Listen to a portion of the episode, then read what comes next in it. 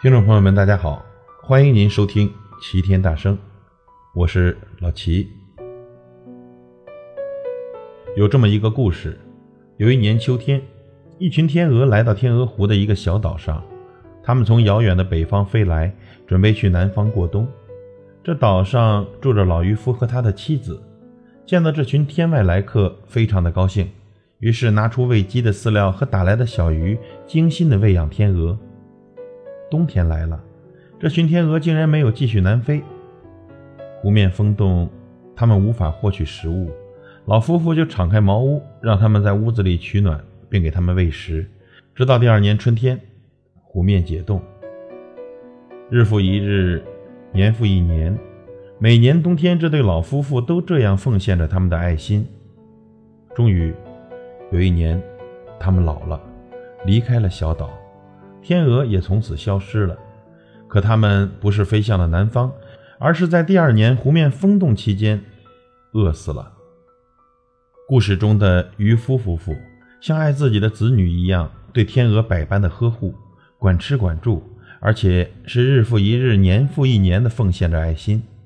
人们不禁要感叹了：多好的一对夫妇，多么幸运的天鹅！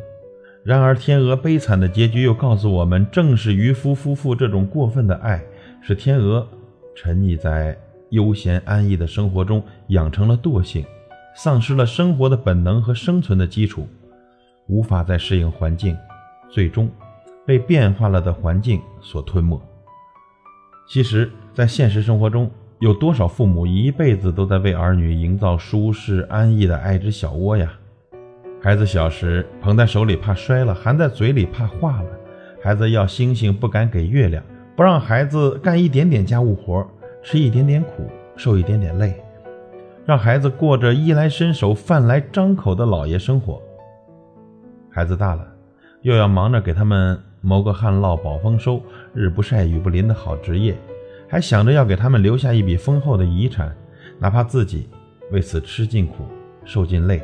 也甘心情愿，这就是典型的渔夫夫妇式的父母和他们博大无私的爱。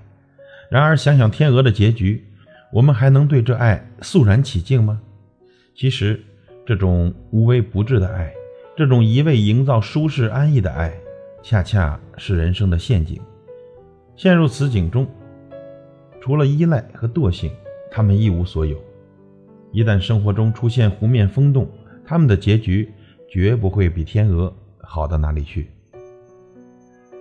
人固然需要爱，但是当这爱变异为一场安乐的馈赠，一种包办一切的呵护时，它就不再是爱，而成了一把能置人于死地的温柔的刀。